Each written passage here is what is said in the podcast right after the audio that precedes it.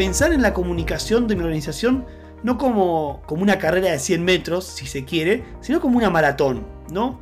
Bueno, en la maratón a veces pasaré a dos, después me pasará en otros dos, sumaré cinco, frenaré a tomar agua, bueno, caminaré y a veces correré, pero es una maratón, hay que llegar, hay que pensar en el largo plazo y si tenemos que pasarnos el primer mes de trabajo, desde que dijimos, bueno, vamos a meterle la comunicación, planificando y anticipando el año y anticipando las necesidades, hagámoslo, ¿no? Pienso que eso es muy importante en la planificación, no, no apurarse porque tenemos que salir ya mismo con tal o cual cosa.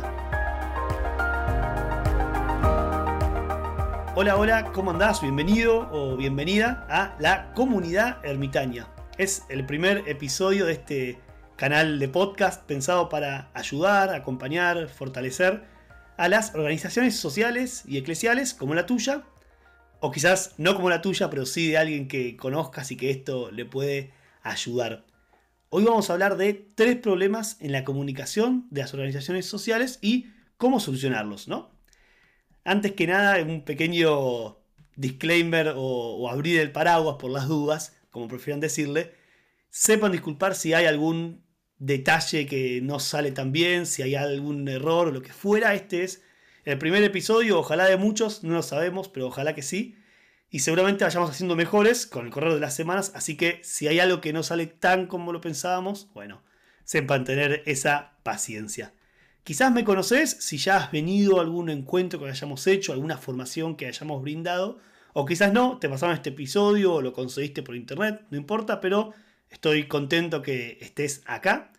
Mi nombre es Francisco Fran Oliden, vivo en Buenos Aires y dirijo una agencia de comunicación integral para organizaciones sociales y eclesiales. Se llama Agencia Eremo. Eremo significa ermita en italiano. Y los ayudamos desde la comunicación a potenciar su mensaje, a mejorar sus procesos internos, a dar soporte a las áreas de voluntariado, de fondeo, de administración. Desde todo eso que te imagines, acá estamos. Y hace unos tres años, más o menos que nacimos, un poquito más, ya hemos acompañado a más de 20 organizaciones sociales y realmente todo lo que hacemos es para mostrar la luz que hay en el mundo, ¿no? Sobre todo en un contexto o país que a veces parece que todo anda mal o que todo va para abajo, bueno, nosotros queremos justamente mostrar lo contrario, que hay gente, que hay personas, que hay voluntarios que ponen el corazón, el tiempo para ayudar a otros. Y esa es nuestra gran alegría. Y por eso hoy estamos acá también, para ayudarte a hacer lo mismo.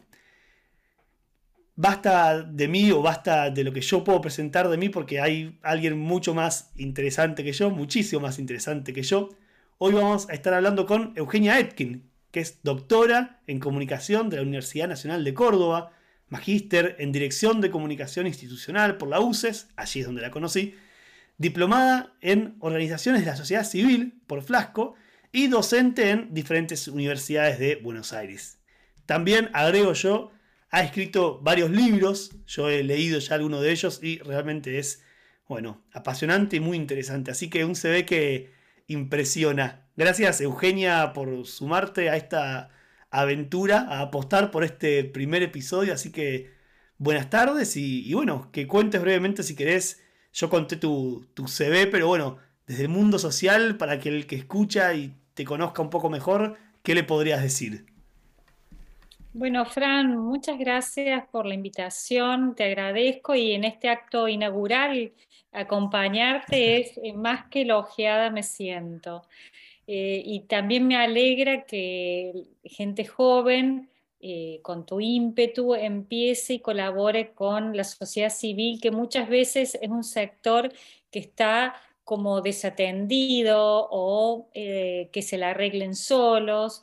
Entonces, viene muy bien todo lo que se haya y se colabore con la comunicación. Eh, bueno, mi presentación ya la viste, una presentación curricular, como vos decís, pero ahora te cuento por qué hace más de 20 años que me dedico a la comunicación de las organizaciones de la sociedad civil. Y seguramente a todos nos pasa que es cierta sensibilidad, cierto compromiso con lo social, que uno en las organizaciones sociales encuentra como un camino como para desplegar esa colaboración y esas ganas de ser solidario con el otro. Eh, por eso no solamente desde la academia que me he venido formando en estos años en, específicamente en comunicación social, sino sobre todo en actuar, en estar, en conocerlas, en ver sus realidades y que por ahí no son y son muy diferentes a otros tipos de instituciones, ¿sí? como mm. las públicas, como las eh, privadas. Entonces, desde allí he levantado como la bandera, ¿viste? Como recién vos anunciabas, bueno, este es el primer podcast sobre esta temática, bueno, uno también en su momento empezó con las banderas del sector social y estoy muy contenta, agradecida y he aprendido más de lo que esperaba o lo que soñé en algún momento. Agradecido entonces también desde mi lado que hayas levantado esa bandera como dijiste hace 20 años porque bueno, en parte también hoy estoy acá por haber recibido, por ejemplo, de parte tuya, bueno, esa, como esa, esa formación, ese también como interés, esa pasión por eso, ¿no? Así que en nombre mío y seguramente de muchos que hayamos sido por lo menos alumnos tuyos, bueno, gracias. Y mm, pensando un poco en, esto que decías, ¿no? Me sorprende también que en este país que están necesarias las organizaciones sociales, Em, y donde hay, no tengo un, número en mi cabeza fijo, pero debe haber decenas de miles de organizaciones sociales en todo el país, ¿por qué hay como tan pocos recursos o tan pocas personas que levanten la bandera siguiendo lo que vos decías? Como, ¿Cuál es el, problema si se quiere que, que, no hay eso, no está esa ayuda? O no sé si es que no garpas o que es raro profesional profesionalizar la ONG o, que no hay tanta gente en la industria. ¿Por qué no hay tanto como puede ser comunicación para emprendedores, que debe estar lleno? Pero para organizaciones sociales no existe mucho. Sí, tal cual. Y vos fíjate, vos recién hablabas de un número, ¿no? En Argentina se calcula que hay 180.000 organizaciones de la sociedad civil. Ah, mucho desparramadas en todo el territorio es casi 200.000. Es una locura. No todas, es más, la mayoría no está registrada o trabaja en la informalidad, pero sí un número significativo, Fran. Imagínate que eh, la cantidad y la cantidad de temas que, aborda la sociedad civil, desde enfermedades que no se conocen su cura hasta comedores de, asistencia alimentaria. Entonces, eh, es un actor social relevante, muy importante, inclusive porque lo que no hace el Estado o, lo que no le corresponde a la empresa privada está en las organizaciones de la sociedad civil. Entonces, su relevancia, que no solamente es numérica, temática, sino que te agrego otra, Fran. Fíjate que eh, son las instituciones privadas más confiables de Argentina. Es decir, cuando se le pregunta a cualquier ciudadano en qué, en qué confía más, en los políticos, en el gobierno, en la, eh, en la iglesia, en lo que sea, los primeros son mm. las ONG. Eso está dado por Latino Barómetro, que es eh, quienes eh, nos dan estas cifras. Entonces, eh, con todo este peso, vos decís, ¿cómo no van a tener una eh, comunicación o una participación de los voluntarios eh, con mucha más fuerza? Hubo ah, hace como unos 5 o 6 años atrás, te diría 10, que, que inclusive las organizaciones tenían como una participación dentro de la juventud. ¿Qué, ¿Qué, sucedió? Con toda esta cuestión eh, más bien narcisista, eh, de, frivolización de ciertas cuestiones, el tener tu tiempo para regalar, que eso se llama ser un voluntario, donar tu tiempo para que vos puedas participar en una organización, es como que tampoco está valorado. Pero por suerte, en estos últimos años, surgió un eh, influencer, eh, como Santi Maratea, que puso la cuestión mm. de la colaboración de eh, las ayudas sociales de nuevo en la circulación dentro de los jóvenes. Entonces, viste, es como que tiene picos la, sociedad civil y su participación y la mm. participación de los voluntarios. No obstante, creo que em, siempre ha habido un, una sensibilidad hacia lo social, hemos sido pocos los que participaron, pero por lo menos ahora está circulando o visibilizándose esta temática. Antes estaba como más relegada, ¿no? Mm, total, totalmente. Y mismo cuando, cuando sí las organizaciones sociales funcionan o empiezan a reclutar quizás voluntarios o empiezan a extender también su área de influencia o tocar puertas en una municipalidad o algo más local y empieza a funcionar más desde, el lado que, me compete a mí quizás, veo que igualmente no se valora tanto la comunicación o las comunicaciones, sino que quizás se les da bola antes a otras cosas, por ejemplo, al voluntariado o a la, administración o finanzas, lo legal, lo legal que está muy bien, ¿no? Pero, eh, o no sé, la compra de insumos, la logística, como muchas otras áreas, y quizás la comunicación queda un poco relegada, como si mágicamente pasara, ¿no? Como si, si funcionara de por sí. ¿Y por qué se da eso? ¿Por qué se les da menos bola quizás que otras áreas de la organización? Claro, sí, coincido plenamente y después te voy a mostrar unos datos que yo investigué para mi tesis de doctorado que muestra exactamente lo que vos decís. Mm. Pero primero hay que ponerlas en contexto. Las organizaciones de la sociedad civil no son empresas, es decir, necesitan recursos para funcionar. Entonces, lo primero que vos vas a una cualquier organización y lo primero que te dicen es quiero conseguir recursos, donantes, eh, lo que fuere. Entonces es lógico porque de eso eh, es su sobrevivencia. Claro, obvio. punto número uno. Y el punto número dos es que en la comunicación institucional en general sucede que a la comunicación se lo ve como el último eslabón que hay que atender. Pero por otra parte se cree que la comunicación genera maravillas instantáneas. Hmm. Entonces, es como un discurso eh, medio extraño o esquizofrénico, viste que por ahí decís, sí, te dicen todas las instituciones, es muy importante la comunicación, pero el momento o de contratar o de visualizar eh, la comunicación como un, como un valor, como un intangible que te va a dar como organización un valor diferencial a otro tipo de organizaciones, no es visualizado, porque por ahí te exigen números, te, eh, mm. hay, otra cuestión que viste que ahora eh, se mide la comunicación con la cantidad de likes que tengas en las redes sociales. Eso es un indicador que tampoco te garantiza matemáticamente que seas un actor escuchado o que, se, o que colaboren mm. o lo que fuera, o que tengan recursos. Entonces, hasta que en las instituciones en general y específicamente en las de la sociedad civil no se asuma que la comunicación crea valor, crea un valor, ¿por qué? Porque vos estás conversando con el otro, vos le estás diciendo qué sos, qué haces, eh, a qué te dedicas, cuál es tu finalidad.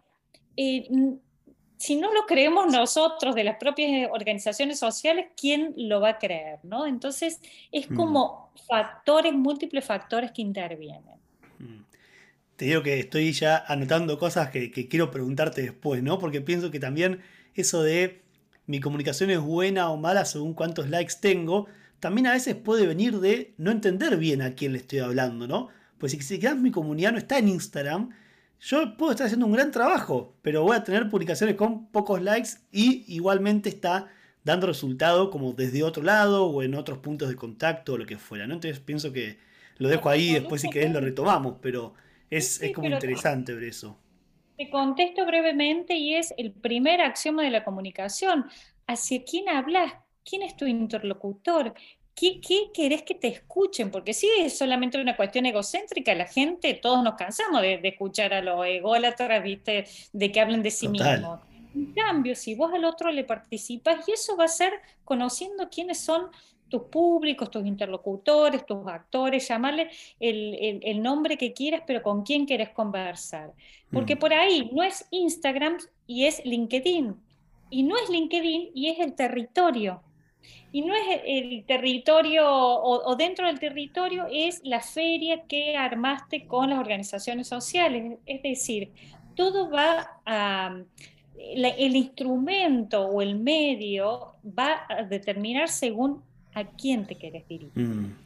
Y me olvidaba de decirte, y vos, eh, y te lo anunciaba recién, vos sabés que en el nivel de profesionalización de la comunicación en ONGs es muy bajo. Mm.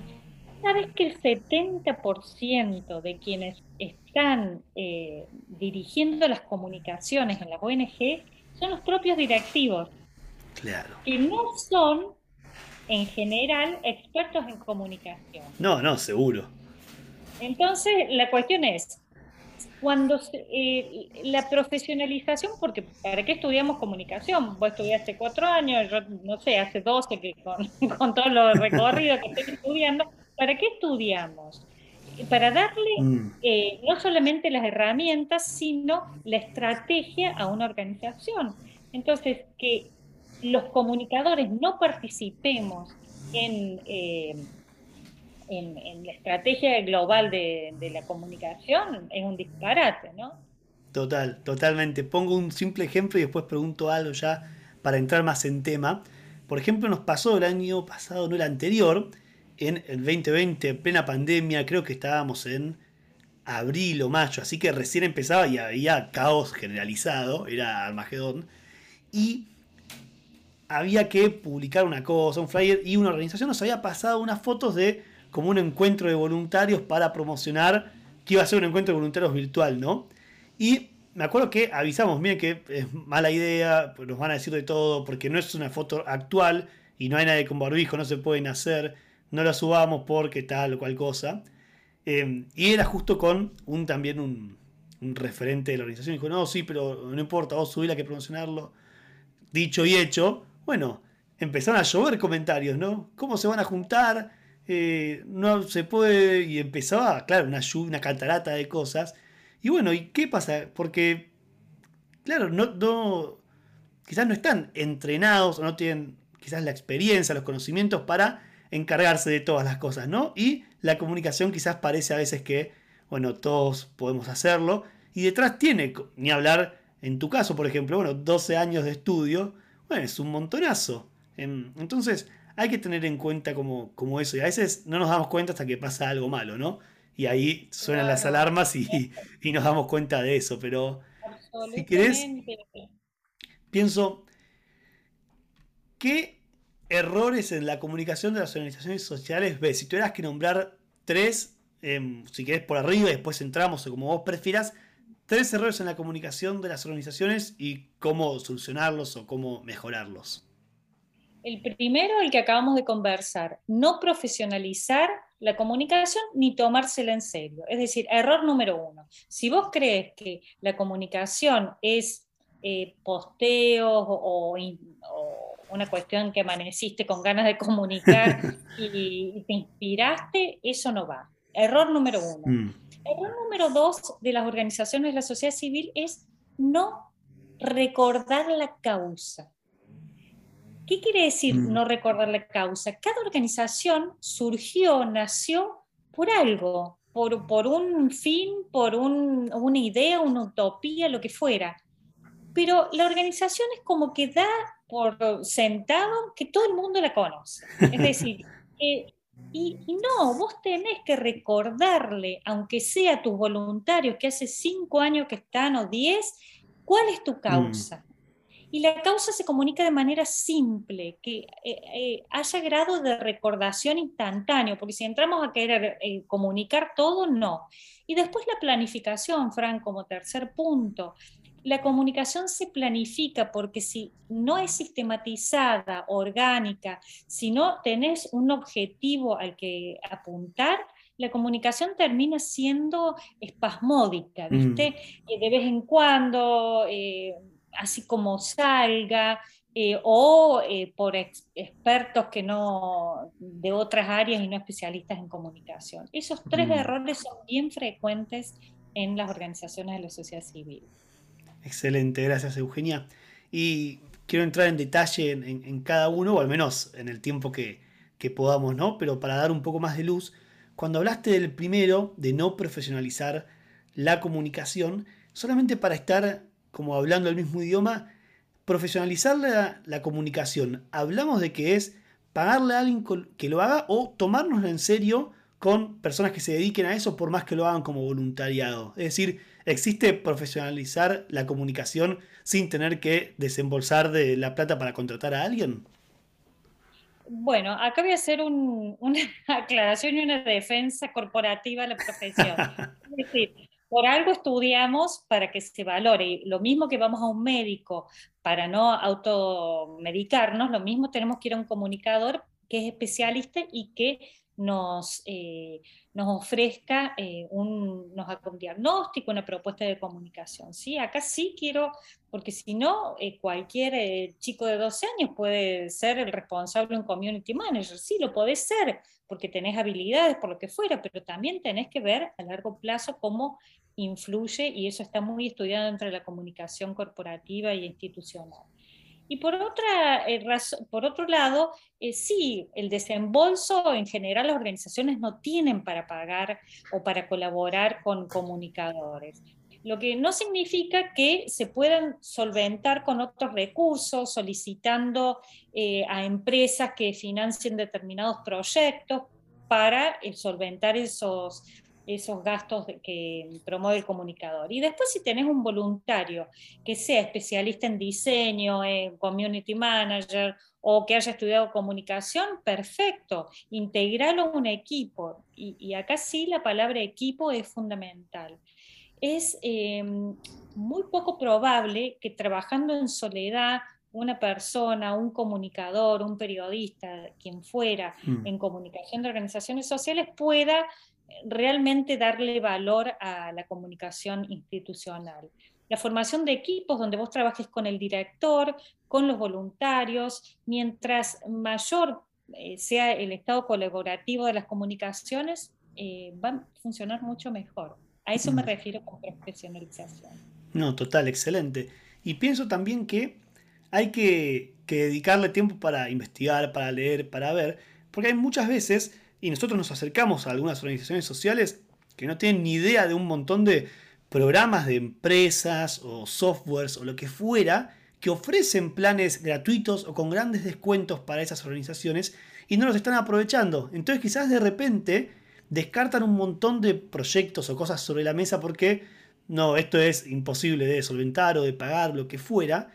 Y quizás de repente se dan cuenta que pueden tener la suite de Google gratuita o Canva para organizaciones sociales o un dominio web gratuito para organizaciones sociales. Hay un montón de cosas que de repente quizás no se saben, ¿no? Entonces es como importante también, bueno, como vos decías, tomárselo en serio, eh, investigar, averiguar, preguntar, dedicarle tiempo a toda esa primera parte para, poder, bueno, hacer el bien bien, ¿no? Hacer sus cosas, pero de buena manera. Mira, vos eh, mencionaste Google.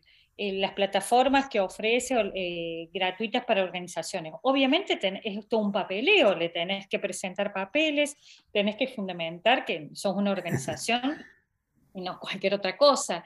Pero después desde Canva, que te ofrece también para las organizaciones sociales beneficios, mm. te, hace un upgrade para, para premium, es decir, hay posibilidades. También hay otras posibilidades, suponete, muy pocos conocen que el INCA, el Instituto Nacional de Cinematografía Argentina, ofrece espacios gratuitos para eh, ONGs en campañas que quieran hacer publicidad, campañas en los intervalos, es decir, o antes del mm. comienzo de las películas. Eso se gestiona, es decir, nada en una organización te va a caer como lluvia mágica. No, eso es eh, ser bastante naif pensar de esa manera. Todo se tiene que gestionar y para eso está la profesionalización. Mm. Se gestiona esto. Lo mismo si vos querés recaudar fondos para un evento o para lo que fuere. Vos tenés que gestionarlo, promoverlo, tenés que golpear puertas en las empresas y decir, ¿qué tal soy esta organización? Necesito estos recursos para solventar este proyecto, pero lo tenés que gestionar, hacerlo.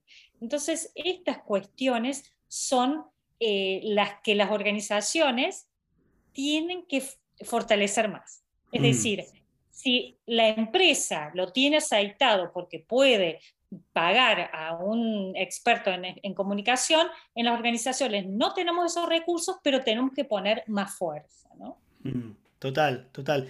Y pienso que, justamente es importante, y, recalco eso, ¿no? Hay que gestionarlos. No es que de un día al otro caen o que porque mandé un flyer a un contacto, bueno, va a llegar y si no me respondió es porque la empresa no quiere. No, hay que hacer un esfuerzo, hay que hacer un seguimiento, hay que dedicarle el tiempo, las horas, la capacidad, como vos decís, el trabajo en equipo. Hay muchas cosas que, bueno, que hay que hacer y que si pensamos también en, en lo que nos pasa a nosotros como usuarios, si se quiere, comerciales con otras cosas, con otras empresas, con marcas, con cómo nosotros interactuamos con, el, con el mundo, por así decirlo, bueno, es como que hay una gran diferencia entre lo que hacemos de un lado y lo que hacemos cuando estamos con la camiseta puesta de la organización social, de la ONG, de mi propio equipo. Es como si, si de un lado valiera que las cosas estén bien hechas y que si el flyer o la publicidad que me muestra una empresa es malo, no entro al perfil. Pero bueno, si pienso en mi ONG, listo, lo hago como puedo, que salga y vemos qué pasa, ¿no? Como que hay una, hay una distinción, si se quiere, en esa profesionalización que no hay que aceptar, ¿no? O que al menos hay que trabajar para que cambie eso. Absolutamente. Y, lo que vos decís me recuerda, las organizaciones, por ejemplo, mandan una gacetilla de prensa, ¿sí? Una ONG manda una gacetilla de prensa para que se publique. Y creen que se los va a publicar porque sí, vos tenés que llamar al periodista, explicarle por qué, qué sentido tiene. Y el periodista capaz que no te publique ni la primera, ni la segunda, ni la cuarta gacetilla y que te publique al año siguiente. Bueno, son tiempos de la prensa y mm. las organizaciones se ofenden, ¿viste? Como diciendo, ay, mira, no me publican más, yo a la prensa no los hablo más porque no, es que lo que perdés sos vos porque no tenés visibilidad, que es lo que dan los medios masivos, pero es como eh, que, se haga, es lo que vos decías, tirar el flyer o hacer un posteo, me olvido, a, no sé, a las tres semanas hago otro posteo. Si vos decidís como organización estar, tener una presencia activa en las redes sociales, entonces los vas a tener que tener. Entonces mm. eso te exige hacer al menos dos posteos diarios. ¿Estás en condiciones de hacer dos posteos diarios? Y no. Bueno, estás en condiciones de hacer un posteo por día o cada tres días. Perfecto, proponete eso con cierta finalidad, pero no tomes a la comunicación, como yo te decía al principio, espasmódica, ¿viste? De vez en cuando, no sé, cuando me sale. Excelente, excelente eso. Pasemos, si querés, al segundo punto, Eugenia, ese segundo como error o desafío grande de las organizaciones. Repetilo y vamos, y le ponemos la lupa arriba. Eh, cuando te referías, perdón, al, segundo, al, el segundo error es el de... Eh, Estas son, son las cosas que pasan cuando haces las cosas en serio y en vivo, así que el bienvenido. Error de la El segundo error es mostrar las causas. Ahí está. ¿Qué pasa con las causas? Eh, hay una anécdota que yo cuento siempre que, es muy significativa. Una organización social tuvo la oportunidad de estar eh, en la entrega de los Martín Fierros. Entonces, todos tenían un lacito referenciando a esa mm. organización de la sociedad civil. Imagínate lo que implicaba tener en publicidad, si vos eh, ponías eso en, términos publicitarios, era invaluable. invaluable. Entonces, eh, ¿qué le pasó a la organización? Vos veías el presentador, todos los asistentes con los lacitos, y se habían olvidado de mencionar o mencionaron una sola vez el nombre de la organización. Pero no solamente eso, sino la causa nunca la mencionaron. Entonces vos no sabías a qué se dedicaba esa organización tenías a toda la Argentina prácticamente viendo ese programa y vos no supiste comunicar. Ese es un error. Y la mm. otra es creer que te conocen todos. No. Si vos te dedicas a la alimentación, a la asistencia de, educación, a lo que fuere, eh, o a enfermedades poco conocidas o a familiares que perdieron víctimas en accidentes, cualquier temática recalcala siempre. Cansate de recalcar. Es preferible la reiteración es lo que dice la chiquita Legrand, el público se renueva, entonces vos tenés que contarle a esos públicos qué es, eh, cuál es tu actividad. Mm, muy bueno. Y pienso que quizás va a ser repetitivo, pero bueno, evidentemente es algo que también justamente aparece en muchos momentos.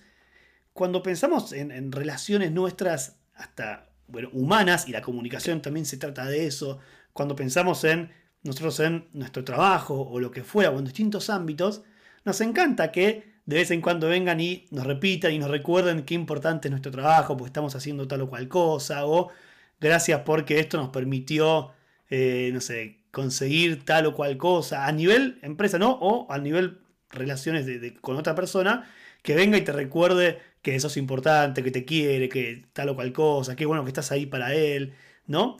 Y bueno, y también existe esto y, podemos aplicarlo para la comunicación de la ONG, como vos decías recién. Cansate de decirlo, o no pienses que todos lo saben, o no pienses que todos se acuerdan. Bueno, qué bueno sería poder que vos establezcas en, no sé, un momento cada tanto tiempo que vos eh, haces una, supongamos que nuestro foco está ahí en las redes, bueno, publico sobre mi temática y pongo alguna estadística, pongo algo de mi historia, pongo de cómo nací, pongo de mis programas sociales, lo que fuera, pero constantemente poder decir eso, ¿no? Porque a las personas les sirve. Y si no es en redes sociales, si es por ejemplo a los voluntarios, bueno, que le reconozca su trabajo, que no te canses de agradecerles por su tiempo, por poder poner de lado quizás otras cosas en su vida para una hora a la semana ir a tal o cual lado a ayudar, como, bueno, que también podamos aplicar lo que nos pasa a nosotros en nuestros vínculos del día a día a la comunicación, ¿no? Y pienso que es muy bueno eso y es muy necesario. Totalmente, porque no uno conoce, cuando está dentro de una organización, la conoce absolutamente. Es decir, ¿qué significa que la conoce absolutamente? Que, que sabe de qué se trata, que, cuáles son sus proyectos, pero ¿quién conoce? Los miembros de la organización, el resto no lo conoce, entonces recordáselo como vos dijiste eh, sintéticamente, es decir, recordale qué haces, cómo lo haces, qué, cuál fue tu aspiracional al nacer, ¿me entendés? Yo mm. nací por esto, pude hacer estas cuestiones y otras no, y, también contarlo.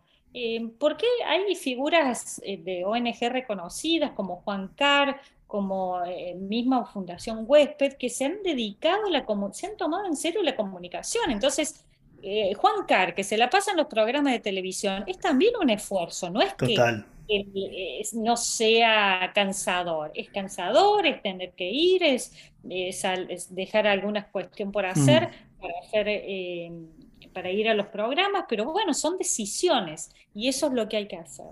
Mm, excelente, muy bueno cuál es ese tercer punto del que hablábamos y me parece que hacíamos referencia a como la periodicidad y la planificación, ¿no? Poder anticiparse a eso y, bueno, que no sea, como vos también decías, algo espasmódico, ¿no? Que también es un punto que hemos repetido ya varias veces, pero evidentemente para remarcar, ¿no? Planificar. No es que de repente un día llegamos y, bueno, empezamos a subir cosas durante dos semanas, estamos a full, vemos que subimos 15 seguidores y estamos bárbaros y después nos olvidamos, ¿no? Pienso que, algo a tener en cuenta en este punto es pensar en la comunicación de mi organización no como, como una carrera de 100 metros, si se quiere, sino como una maratón, ¿no?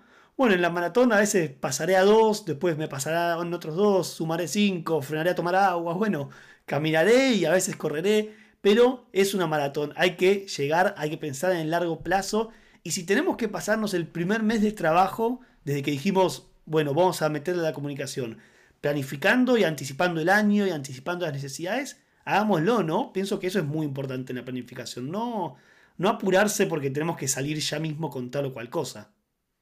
Totalmente. Eh, la planificación, viste como recién decíamos, eh, comunicar, comunicar, comunicar. Acá sería planificar, planificar, planificar. Pero en serio, porque la planificación, ¿qué hace? La planificación les da racionalidad a algo que vos querés hacer. No es más que eso sintéticamente. Te pone como un objetivo a cumplir. Hmm. Entonces vos decís, ¿para qué voy a hacer los posteos? Si los posteos en Instagram, que te llevan tiempo, eh, son porque sí, sin planificarse, entonces no va a tener sentido porque te cansaste y, ya se cansó la comunicación. Entonces vos decís, si yo quiero, mi objetivo es mostrar la causa y ver qué impacto estoy teniendo en la sociedad, les voy a mostrar eso, les voy a mostrar fotografías de mis beneficiarios, les voy a mostrar el impacto en números, lo que fuere, pero es proponerte objetivos, porque una comunicación sin objetivos es una comunicación espontánea, es una comunicación que por las casualidades de, del Big Bang y el universo se va a confabular para que te vaya bien. Pero si no planificar objetivos, tiempos, responsables de la comunicación, finalidades y el presupuesto, porque por ahí hay eh, acciones de comunicación que no requieren de grandes presupuestos y hay otras que no podés hacer, entonces no te las plantees, porque si mm. una organización se plantea estar, tener presencia en la vía pública que exige un presupuesto descomunal, ¿para qué te lo plantea? Entonces la planificación es fundamental. Mm, totalmente. Y digo dos cosas con esto. La primera es, bueno, siguiendo estas, estas comparaciones con, con el deporte y la maratón, pienso que si vos querés correr esa carrera, no es que el lunes vas al gimnasio, al siguiente, la siguiente semana, el viernes, de repente saliste a nadar, al mes saliste a andar en bicicleta porque se te ocurrió, otro día hiciste en tu casa un poco de pesas, porque son todas cosas disparejas que no, no le sirven a un objetivo concreto que te planteaste de correr la maratón, ¿no? Entonces, o mismo si entrenás todos los días levantando pesas, posiblemente no te sirva para la maratón. Entonces, con el objetivo que tengas, eso te va a ayudar también a filtrar las cosas que tenés que hacer, ¿no? Y eso es muy importante, como, como decíamos, porque no tenemos todos los recursos del mundo o los recursos que tienen las empresas para decir, bueno, a ver, probemos un poco de cada cosa ahora y vemos cuál resulta mejor. Entonces, como los recursos son limitados, bueno, tener objetivos claros siento que filtra un poco también qué hacer y qué no hacer, ¿no? Em, creo que... Exactamente. Y... Pasa por ahí, porque inclusive eh, vos eh, planificando eh, tenés indicadores de impacto, es decir, a cuánta gente involucraste, quiénes te escribieron, quiénes quieren ser voluntarios, a qué empresa llegaste. Es decir, tenés para medir la comunicación, que eso también es mm. un gran tema dentro de la comunicación. Total, total. Hace poco leía un, caso de una empresa en Estados Unidos, es una empresa de como de no sé, de espacio, que guarda cosas, tiene como distintos lockers a las personas y les guardan y se enfocaban o querían enfocarse en los estudiantes, ¿no? pero no tenían presupuesto, era un, el marido con su mujer. Entonces era casi una empresa, pero súper, súper pequeña, mega familiar, que literalmente lo hacían ellos dos. Entonces no tenían presupuesto. Y entonces pensando qué podíamos hacer con poco presupuesto, fueron a los distintos como, como campuses de las universidades que tenían cerca y en las distintas calles internas de las universidades, en el piso con tiza, escribían su publicidad. Porque ellos querían, sabían que tenían todo un mercado de los estudiantes, que en sus habitaciones de las universidades tenían muy poco espacio, que necesitaban guardar cosas, entonces fueron ahí a donde estaban ellos y con dos pesos que compraron las tizas, recorrieron todas las universidades escribiendo en el piso como, bueno, esas publicidades, ¿no?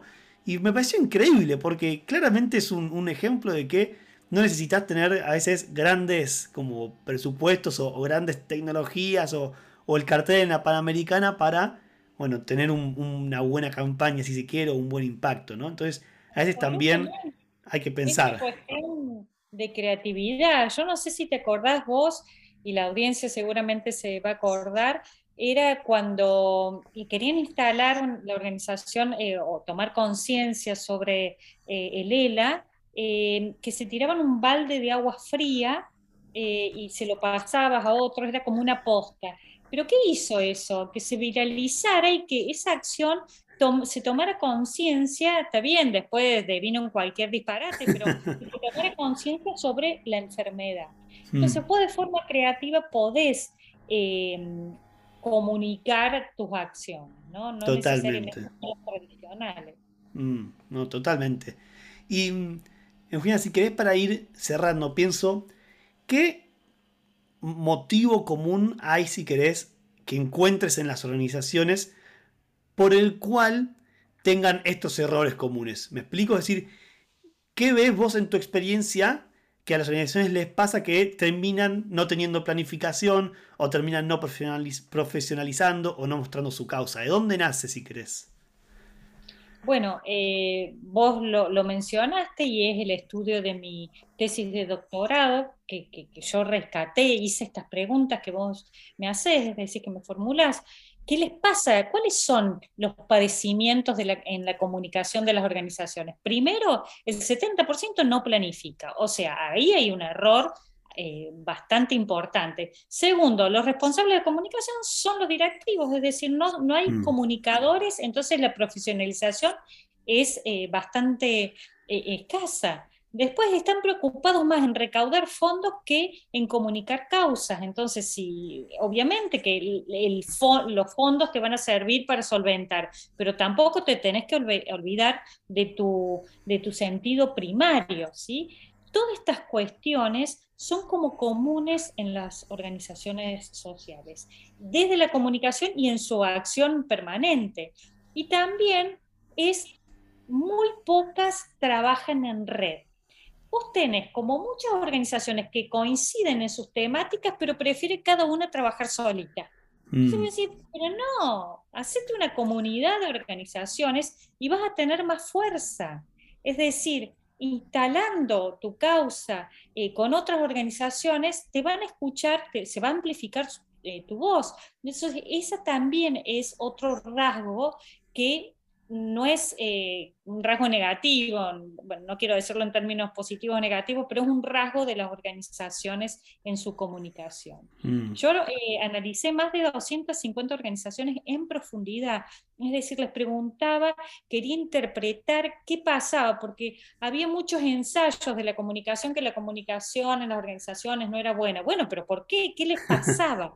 Entonces, al escucharlas, me di cuenta que había estas cuestiones que coincidían, porque los datos lo mostraban. ¿no? Mm. No, qué espectacular. Te digo que ilumina, ilumina bastante y ojalá que haya miembros de organizaciones sociales que, estén escuchando este, este episodio y que de repente, bueno, por un lado quizás hayan anotado ideas para sus campañas y por el otro lado digan, bueno, tengo que tomármelo en serio, tengo que planificar, tengo que gestionar, ¿no? No es solamente de repente hacer una ronda y llamar a mis donantes, pedirle que pongan plata, si después no les voy a comunicar qué hice con esa plata, o si después cuando busquen información sobre mí no me encuentren porque no tengo un sitio web para mostrarles, o, tantas cosas, ¿no? Como bueno, es importante, como vos decías también, gestionar todas las acciones que se hacen, ¿no? Así que ojalá que, que este episodio y esta conversación, sobre todo porque fue más una conversación que otros a través de, de este podcast de su canal preferido o su plataforma preferida puedan disfrutar y, participar también. Em, pero ojalá que haya funcionado para, para eso, ¿no? Si una organización de repente mejora su comunicación gracias a esta conversación, ya es un objetivo, pero me ha cumplido. Absolutamente, Fran. Y yo felicitarte y felicitar a tu equipo también, porque estos espacios que son para pensar, para compartir, para también contar la experiencia desde la que uno estuvo, desde participación en organizaciones, como también desde la academia, compartir datos, compartir estudios para que la comunicación en las organizaciones eh, sea más sólida, porque eso buscamos. Mira, y termino con un dato que, me olvidé de comentarte, pero por ahí es significativo. Por supuesto. El, casi el 50% de las organizaciones utiliza solamente entre dos y tres herramientas de comunicación. hay un abanico de hasta 10 herramientas de comunicación. Entonces, ¿qué les pasa? ¿Qué nos mm. pasa con organizaciones? Así que pensemos en, comunicar, en comunicar responsablemente, en comunicar con transparencia, en comunicar profesionalmente y aprovechemos estos espacios como este podcast que auguro que va a ser, eh, va a marcar tendencia dentro de la sociedad civil y así te lo deseo para que podamos seguir reflexionando. Ojalá, ojalá que así sea. Gracias Eugenia por este tiempo, por este espacio y también porque acabas ya de tirar un, episodio futuro que fue qué herramientas de comunicación utilizar en mi organización social. Así que ya tiraste un próximo episodio. De verdad, gracias por, por el tiempo, por iluminar, por poner también tus conocimientos al servicio de, otros y ojalá que, que, tu auguro sea correcto y que lleguemos a muchas personas y que podamos ayudar también a cambiar el mundo, a iluminar el mundo este y a las organizaciones que tan bien lo hacen, bueno, ayudarlas a hacerlo, ¿no? Así que Eugenia, gracias por compartir esta comunidad ermitaña con nosotros. Sos oficialmente una ermitaña de Agencia Eremo y ojalá que nos volvamos a encontrar en algún otro episodio. Y bueno, y que sigamos también compartiendo la pasión por ayudar en la comunicación a las organizaciones sociales, ayudar a las organizaciones que están cambiando el mundo, que están cambiando nuestro país, nuestra municipalidad, nuestro pequeño contexto donde estemos. Así que muchas gracias.